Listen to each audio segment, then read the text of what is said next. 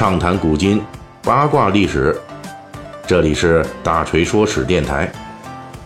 我们的其他专辑也欢迎您的关注。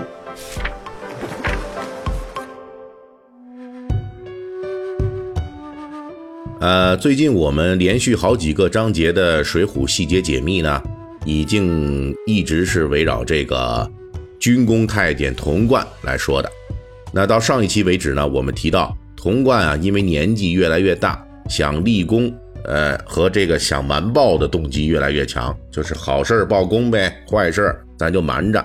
在这个公元一千一百一十九年彻底赢得与西夏的衡山争夺战之后，六十五岁的童贯再次是把野心勃勃的目光啊，盯在了北宋王朝北面的庞大且腐朽的辽王朝身上。不过，就在童贯准备携衡山胜利之威大举北上的时候，他十六年前在江南埋下的一颗地雷就引爆了，并且呢，很快成为动摇北宋根基的重大事件。这颗雷是什么呢？这就是北宋真实历史和《水浒传》中都占有一席之地的重要的农民起义——方腊起义。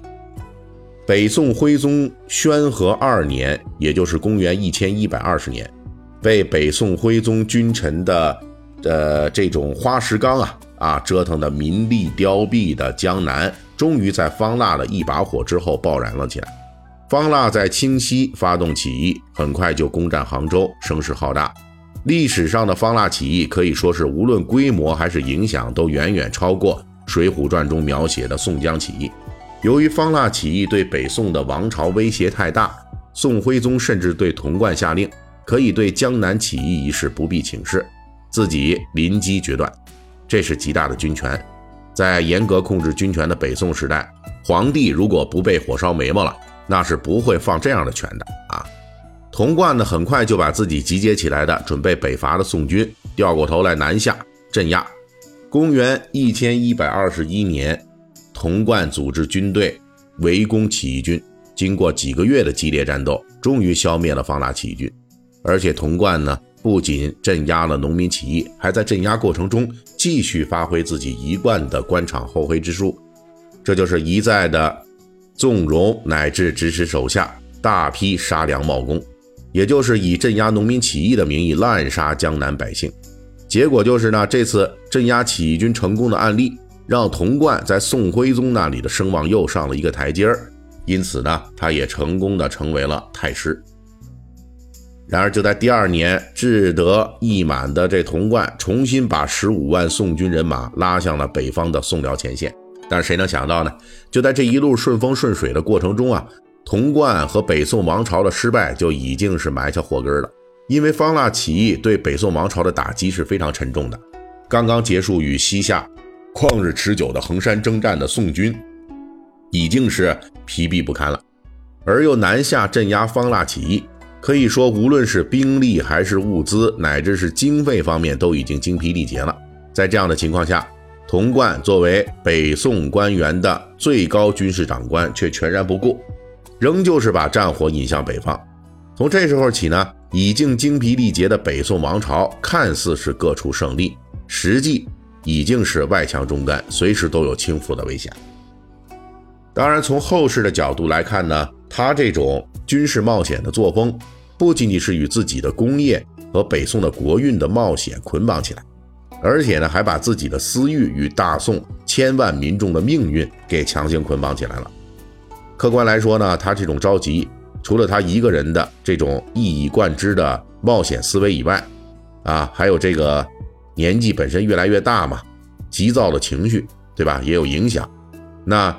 呃，本身来讲呢，他童贯这么操之过急的去进军北方，其实确实和当时北方急剧发展的形势也是有关的。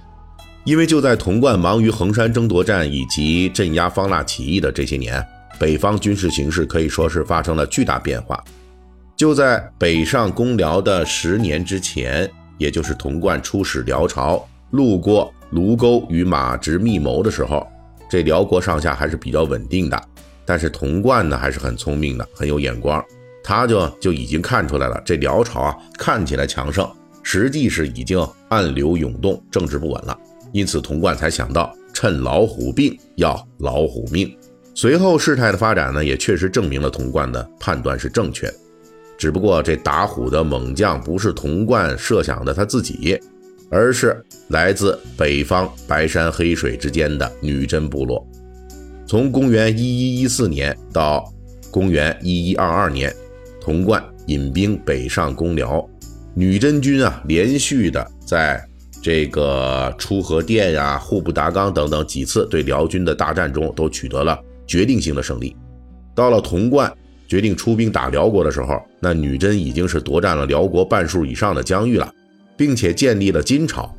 可以说，童贯这种着急，还真的不是说完全基于他自己的野心，真的是历史发展的速度太快了。他要是再不带领北宋军队去打病老虎辽国的话，那再拖几个月，这个病老虎可能就真的只剩下死老虎了。到时候北宋是什么好处都捞不到了。童贯呢，从一千一百一十一年出使辽国之后，动了这歪脑筋要攻打辽国，到呃公元一一二二年正式出兵。虽然因为北宋朝野的压制，他一直是忙于西北和东南的战事，但是北宋对辽国和金国的外交乃至间谍领域是一直都没闲着，可以说各种的谍报活动啊、盟约活动一直都在进行瓦解辽国的各种准备。公元一一二二年，童贯出兵北上之前的四年，也就是公元一一一八年，北宋徽宗已经派出使者联系女真军队，正式确立了两国夹击辽国的策略。因此，到了四年之后，童贯出兵北上，并不是一时冲动，实际是把持续十余年的野心阴谋给变现了。应该说到目前为止，除了出兵这件事属于严重透支北宋王朝最后的气力。其他的所有军事层面和外交层面的攻辽准备，童贯做的还是不错的。他毕竟是李宪的学生啊，多少还是有一些本事的，跟高俅那种完全没本事的人还是有较大区别的。公元一一二二年，童贯大军集结在宋辽边界，同时派遣数千骑兵率先跨过边界，直插辽国盘踞的